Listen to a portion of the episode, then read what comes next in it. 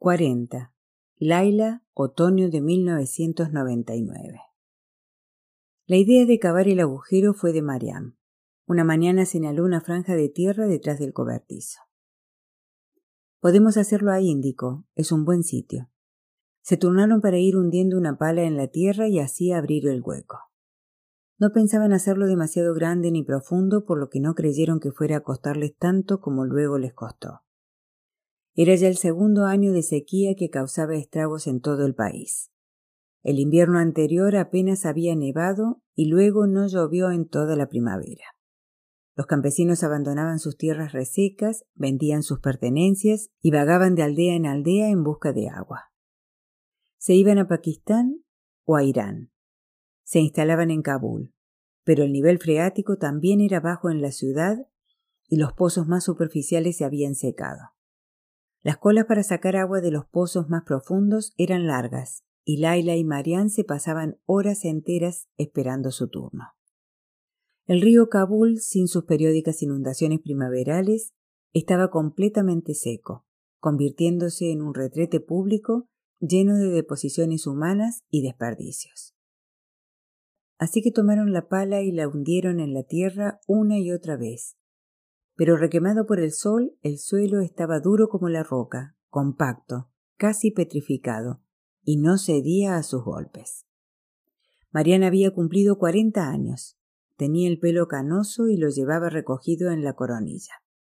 Bajo los párpados destacaban unas profundas ojeras oscuras. Había perdido dos incisivos. Uno se le había caído, el otro se lo había arrancado Rashid de un golpe por haber dejado caer accidentalmente a Salmay. Tenía el rostro moreno y curtido por la cantidad de tiempo que se pasaban sentadas en el patio bajo el sol abrasador, contemplando a Salmay que perseguía a su hermana Asisa. Cuando terminaron de cavar el agujero se quedaron mirándolo. Servirá, asintió Mariam. Salmay tenía dos años. Era un niño regordete de cabellos rizados. Tenía los ojos pequeños y castaños y las mejillas sonrosadas como Rashid hiciera el tiempo que hiciera.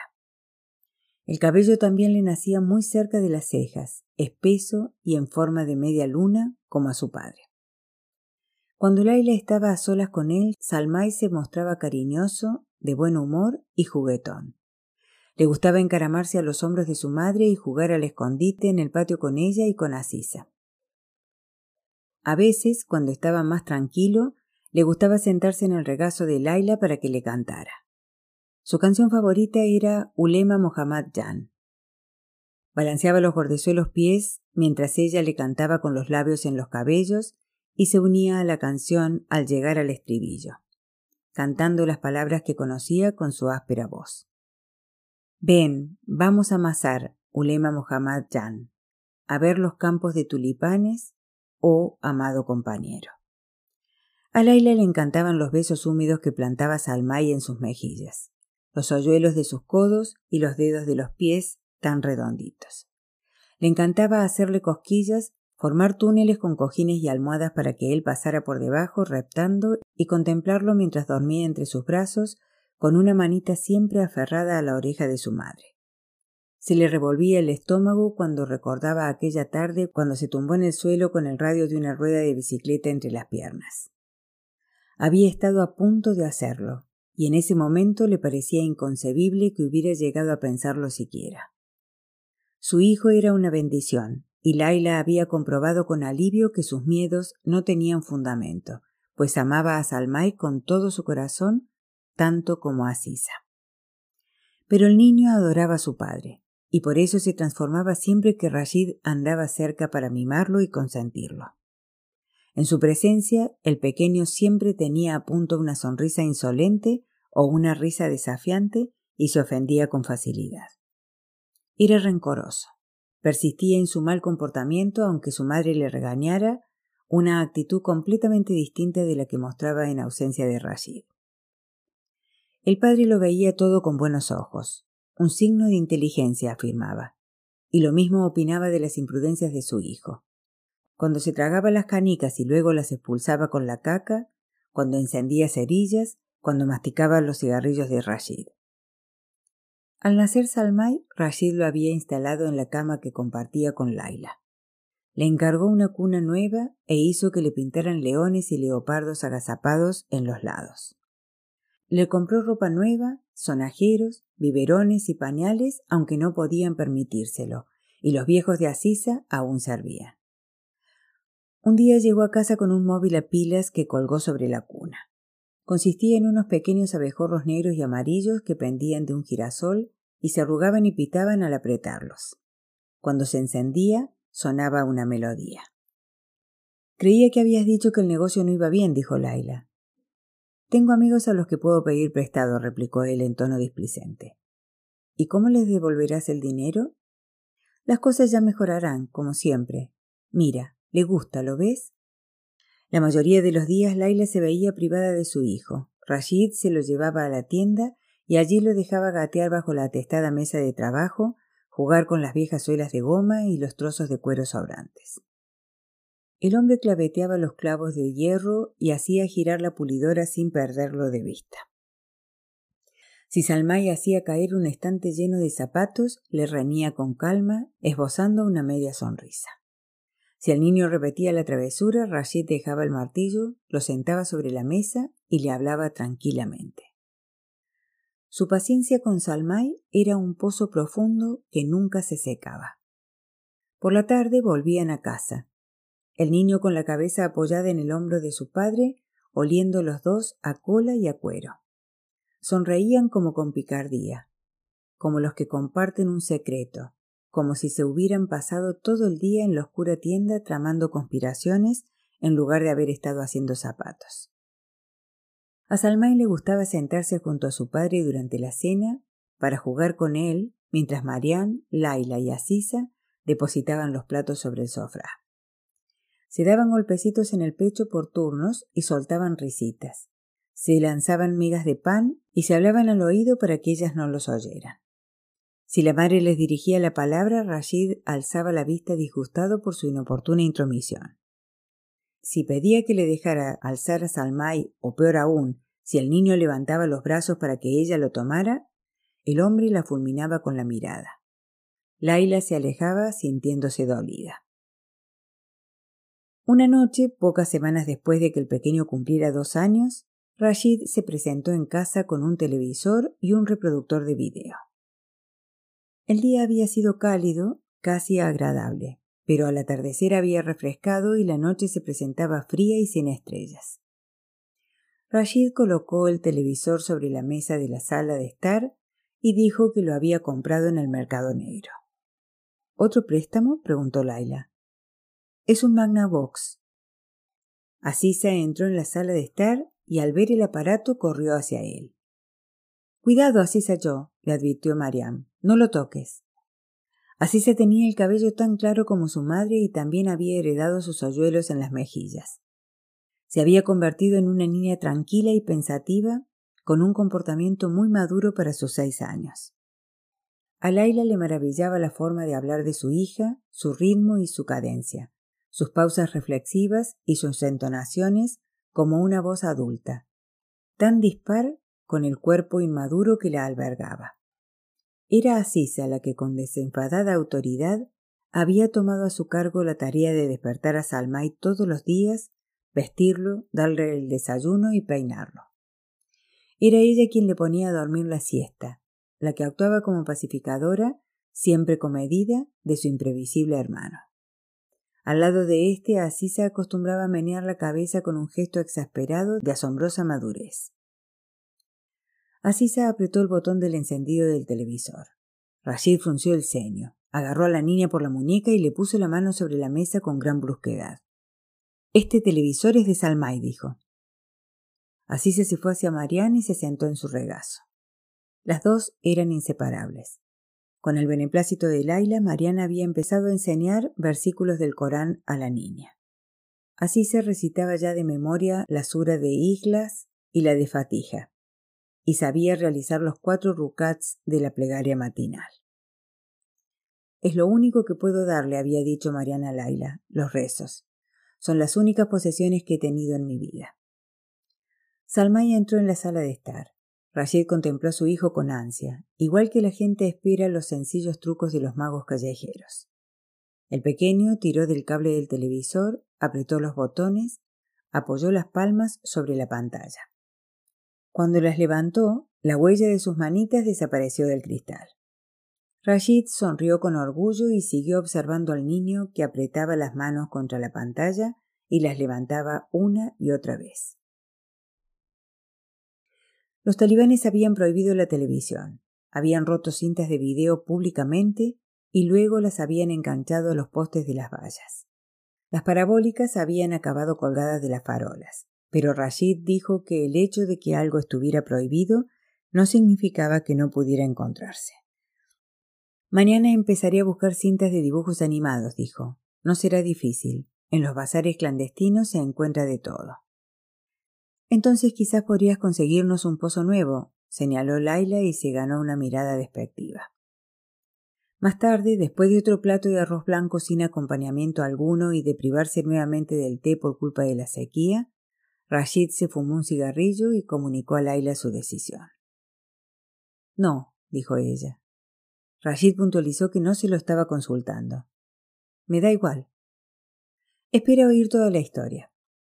Rashid explicó que había pedido dinero a más amigos de los que había contado hasta entonces y que la tienda ya no daba para mantenerlos a los cinco. No te lo había dicho antes para que no te preocuparas. Además, añadió, te sorprendería la cantidad de dinero que consiguen. Laila volvió a decir que no. Estaban en la sala de estar. Marianne y los niños se encontraban en la cocina. Oyó el ruido de los platos, la risa aguda de Salmay y a Asisa diciéndole algo a Marianne en su habitual tono firme y razonable. Habrá otros niños como ella, más pequeños incluso, insistió Rashid. Todo el mundo en Kabul hace lo mismo. Laila contestó que le daba igual lo que hicieran otras personas con sus hijos. La tendré vigilada, añadió Rashid, que empezaba a perder la paciencia. Es un lugar seguro. Hay una mezquita del otro lado de la calle. No permitiré que conviertas a mi hija en una mendiga, espetó Laila. La bofetada sonó con fuerza cuando la palma de la gruesa mano de Rashid chocó con la mejilla de Laila, volviéndole la cara. También acalló los ruidos de la cocina. Por unos instantes la casa quedó sumida en un absoluto silencio. Luego se oyó el ruido de pasos apresurados en el pasillo y Marianne y los niños entraron en la sala de estar mirando a uno y al otro. Entonces Laila le asestó un puñetazo. Era la primera vez que golpeaba a alguien sin contar los puñetazos que había intercambiado en broma con Tarik. Pero esos habían sido golpes flojos, con los puños abiertos, tímidamente amistosos, como de expresión de inquietudes que resultaban emocionantes y desconcertantes a la vez. Se los lanzaba al músculo que Tarik llamaba deltoides con tono enterado. Laila observó el arco que trazó su puño al hendir el aire y notó cómo se arrugaba la piel vasta y sin afeitar de Rashid bajo sus nudillos. Se oyó un sonido como el de un saco de arroz al caer al suelo. El golpe fue fuerte. El impacto hizo que el hombre se tambaleara y reculara dos pasos. En el otro extremo de la habitación se oyó un gemido ahogado, un chillido y un grito. Laila no sabía a quién correspondía cada sonido. En ese momento estaba demasiado sorprendida para darse cuenta de nada o para que le importara siquiera. Simplemente necesitaba asimilar lo que había hecho. Cuando lo consiguió, estuvo a punto de sonreír de oreja a oreja cuando vio con asombro que Rashid abandonaba tranquilamente la sala de estar. De repente, a Laila le pareció que las penurias colectivas de Marianne, Asisa y ella misma desaparecerían sin más, que se evaporaban como la huella de las manos de Salmay en la pantalla del televisor. Aunque fuera absurdo, le pareció que había valido la pena sufrir todo lo que habían sufrido para llegar a ese momento culminante, a ese acto de desafío que pondría fin a todas las humillaciones. Laila no se percató de que Rashid había vuelto hasta que notó su mano alrededor de la garganta, hasta que él la levantó del suelo y la lanzó contra la pared.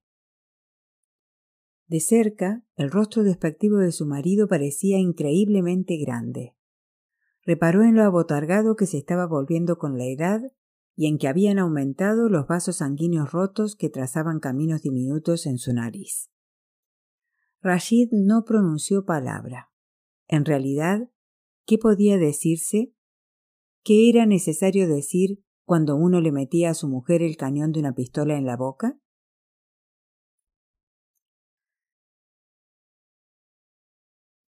Fueron las redadas lo que motivaron a que cavaran el agujero en el patio. En ocasiones eran mensuales, a veces semanales. Últimamente casi todos los días. Por lo general los talibanes confiscaban cosas, pateaban algún culo y propinaban un par de golpes en la cabeza. Pero también azotaban públicamente a la gente en las palmas de las manos o las plantas de los pies. Con cuidado, jadeó Marianne arrodillada al borde del agujero. Bajaron el televisor hasta el fondo sujetando cada uno un extremo del plástico en el que lo habían envuelto. Creo que así está bien. Cuando terminaron de tapar el televisor aplanaron la tierra y echaron un poco más alrededor del agujero para que no se notara tanto. Ya está. Marian suspiró limpiándose las manos en el vestido. Habían convenido en que desenterrarían el aparato cuando fuera más seguro, cuando los talibanes redujeran las redadas en un mes o dos o seis o quizás más. En el sueño de Laila, Marianne y ella se encuentran detrás del cobertizo cavando de nuevo. Pero esta vez es a Sisa a quien entierran. La respiración de la niña empaña el plástico en el que la han envuelto. Ella ve el pánico en sus ojos y la blancura de la palma de sus manos cuando empujan y golpean el plástico. La pequeña suplica. Laila no oye sus gritos.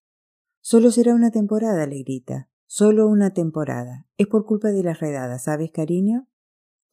Cuando terminen las redadas, mami y Yala Marian te sacarán de aquí. Te lo prometo, mi amor. Entonces podremos jugar. Podremos jugar todo lo que quieras. Laila llena la pala de tierra. Se despertó jadeando, con un regusto de tierra en la boca, cuando los primeros terrones ya caían sobre el plástico.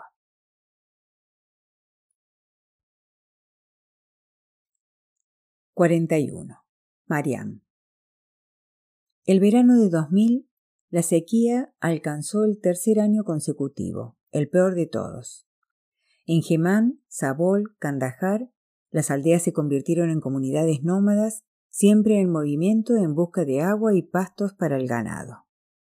Al no hallar ninguna de las dos cosas y morirse sus cabras y sus ovejas, los campesinos se fueron a Kabul. Se instalaron en la ladera de Carea Ariana, en suburbios improvisados de chabolas en las que vivían quince o veinte personas. También fue el verano del Titanic, el verano en que Marianne y Asisa rodaban enredadas por el suelo, muertas de risa porque la niña insistía en que tenía que ser Jack.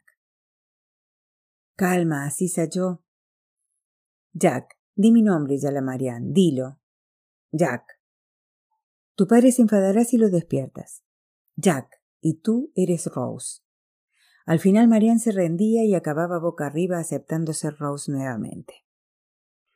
De acuerdo, eres Jack, accedió Marianne. Tú mueres joven y yo sobrevivo hasta llegar a anciana. Sí, pero yo muero siendo un héroe, apuntó Asisa, mientras que tú, Rose, pasas tu larga y triste vida añorándome. Se sentó horcajada sobre el pecho de Marianne y anunció Ahora tenemos que besarnos. Marian negó con la cabeza moviéndola de un lado a otro y Asisa, encantada con su nuevo y escandaloso comportamiento, se reía con los labios apretados. A veces Salmay se acercaba despacio y contemplaba el juego. ¿Y qué era él? preguntaba. Puede ser el iceberg, decía Asisa. Ese verano la fiebre del Titanic se apoderó de Kabul. La gente traía copias ilegales de Pakistán, a veces debajo de la ropa interior. Después del toque de queda todo el mundo cerraba las puertas, apagaba las luces, bajaba el volumen y derramaba lágrimas por Jack, Rose y el resto de los pasajeros del malhadado barco. Si había electricidad, Marianne, Laila y los niños también veían la película. Una docena de veces o más desenterraron el televisor de detrás del cobertizo en plena noche para mirarlo con las luces apagadas y las ventanas tapadas con unas colchas. Los vendedores ambulantes se instalaron en el lecho seco del río Kabul. Muy pronto, en el cauce abrazado por el sol, podían comprarse alfombras de Titanic y también telas Titanic, de los rollos que mostraban en carretillas. Había desodorante Titanic, dentífrico Titanic, perfume Titanic, pacora Titanic e incluso burcas Titanic. Un mendigo especialmente insistente empezó a llamarse a sí mismo Mendigo Titanic. Había nacido la ciudad Titanic. Es por la canción, decían.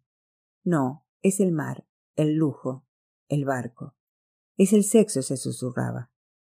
Es por Leo, decía Asisa tímidamente. Todo es por Leo. Todo el mundo quiere a Jack, dijo Laila a Mariam. Eso es lo que pasa. Todo el mundo quiere que Jack los rescate del desastre, pero no hay ningún Jack. No volverá porque está muerto.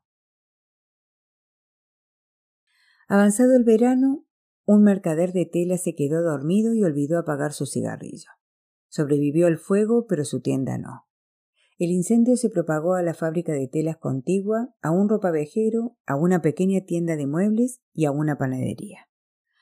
A Rashid le aseguraron más tarde que si el viento hubiera soplado del este en lugar del oeste, su tienda, que estaba en la esquina de la manzana, tal vez se habría salvado. Lo vendieron todo. Primero las pertenencias de Marianne, luego las de Laila, más tarde la ropa de bebé de Asisa y los pocos juguetes que la niña había conseguido que le comprara su padre, mientras ella lo observaba todo con mirada dócil. También se vendió el reloj de Rashid, su viejo transistor, sus dos corbatas, sus zapatos y su alianza. El sofá, la mesa, la alfombra y las sillas también salieron de la casa. Salmay tuvo un buen berrinche cuando se desprendieron del televisor. Después del incendio, Rashid se quedaba en casa casi todos los días. Abofeteaba a Sisa, daba puntapiés a Marianne, tiraba cosas, encontraba defectos a Laila, su olor, su forma de vestir, su manera de peinarse, sus dientes amarillos. ¿Qué te ha pasado? decía. Me casé con una parí y ahora tengo que cargar con una bruja. Te estás volviendo igual que Marianne. Lo despidieron de un local de kebab situado junto a la playa Haji Yagu porque se ensarzó en una pelea con un parroquiano. El cliente se quejó de que Rachel le había lanzado el pan sobre la mesa con brusquedad. Se produjo un áspero intercambio de insultos. Él replicó que el cliente era un uzbeco con cara de mono. Uno de los dos había empuñado una pistola. El otro se había armado con un pincho de kebab. En la versión de Rashid, él blandía el pincho, pero Marian tenía sus dudas. Lo despidieron de un restaurante taimani porque los clientes se quejaban de las largas esperas. Rashid adujo que el cocinero era lento y un holgazán. Seguramente estabas en la parte de atrás durmiendo, observó Laila. No le provoques, Laila yo, murmuró Marian. Te lo advierto, mujer, dijo él. O eso o fumando. Te lo juro por Dios. No puedes evitar ser lo que eres. En ese punto Rashid se abalanzó sobre Laila y le dio una paliza. La golpeó en el pecho, en la cabeza y en el vientre con los puños. Le tiró de los pelos y la arrojó contra la pared. Así se chillaba y tiraba de la camisa del hombre. Salmay también gritaba y trataba de apartarlo de su madre. Él apartó a los niños, tiró a Laila al suelo y empezó a patearla. Marian se arrojó sobre ella. Rashid siguió asestando patadas que ahora recibía la mujer mayor, escupiendo saliva. Sus ojos tenían un brillo asesino. Siguió dando patadas hasta que se cansó. Te juro que un día harás que te mate, Laila, jadeó. Luego salió de la casa hecho una furia. Cuando se acabó el dinero, el hambre se cernió sobre ellos. A Marian le asombró la rapidez con que sus vidas empezaron a girar en torno al modo de paliar la necesidad. El arroz servido sin carne ni salsa se convirtió en un lujo. Se saltaban comidas con creciente y alarmante regularidad. A veces Rashid llevaba a la casa una lata de sardinas y pan duro que sabía a serrín. Y de vez en cuando una bolsa de manzanas robadas a riesgo de que le cortaran una mano. En las tiendas de ultramarinos se guardaba a hurtadillas una lata de raviolis que luego dividía en cinco partes la más grande de las cuales siempre se la llevaba Salmay. Comían nabos crudos con sal, y para cenar hojas mustias de lechuga y plátanos renegridos. De repente la muerte por inanición se convirtió en una clara posibilidad. Algunos decidieron no esperar más. Mariano oyó hablar de una viuda del vecindario que había molido un poco de pan seco, le había añadido veneno para ratas y se lo había dado a comer a sus siete hijos. La porción más grande se la había comido ella. A se empezaban a marcársele las costillas. Tenía las mejillas hundidas y las pantorrillas cada vez más flacas, y su cara se volvió del color del té aguado. Cuando Marian lo tomaba en brazos, notaba el hueso de la cadera a través de la fina piel. Salmay se pasaba el día tumbado con los ojos entrecerrados y sin brillo, o tirado como un trapo en el regazo de su padre. Se dormía llorando cuando tenía fuerzas para hacerlo, pero su sueño era esporádico e irregular. Cada vez que se levantaba, Marian veía puntitos blancos. Le daba vueltas la cabeza y tenía siempre un zumbido en los oídos. Recordaba lo que decía el ulema Faisulá sobre el hambre cada vez que empezaba el ramadán. Incluso el hombre al que ha mordido una serpiente puede dormir, pero no el hambriento. Mis hijos van a morir, dijo Laila. Morirán ante mis ojos. No, aseguró Marian, no lo permitiré. Todo se arreglará, Laila yo. Sé lo que tengo que hacer. Un día de sol abrasador, Marian se puso el burka y se fue con su marido al Hotel Intercontinental. El billete del autobús era un lujo que ya no podían permitirse y la mujer estaba exhausta cuando llegaron a lo alto de la empinada cuesta. Había tenido que detenerse un par de veces durante la subida a esperar que se le pasara el mareo. En la entrada del establecimiento, Rashid saludó y abrazó a uno de los porteros que llevaba un traje de color burdeo y una gorra con visera. Charlaron un momento amigablemente con la mano de Rashid en el codo del empleado. Rashid señaló a Marianne en un momento dado y ambos hombres le lanzaron una mirada fugaz. Marianne tuvo la impresión de que conocía al portero.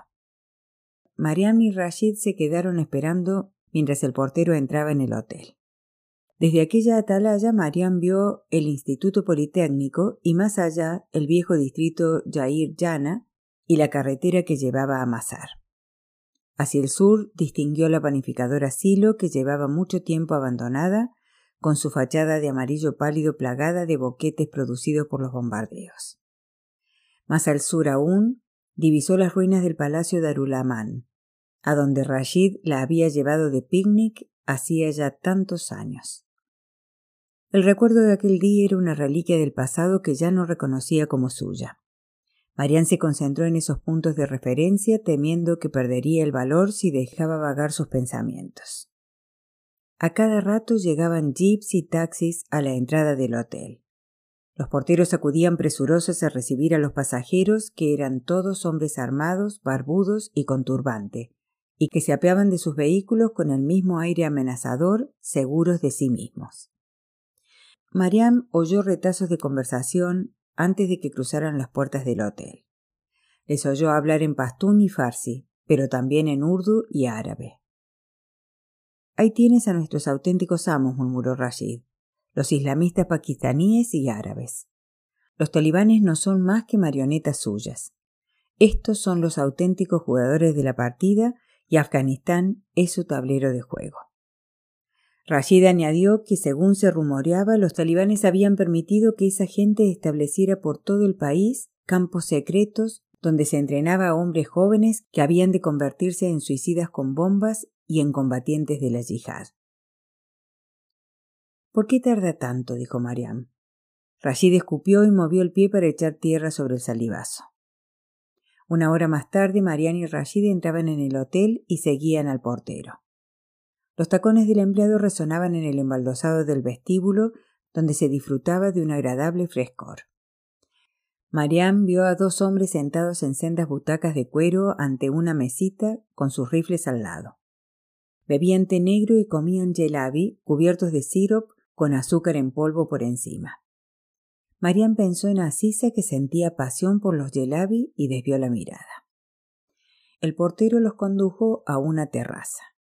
Del bolsillo se sacó un pequeño teléfono negro inalámbrico y un papelito con un número escrito.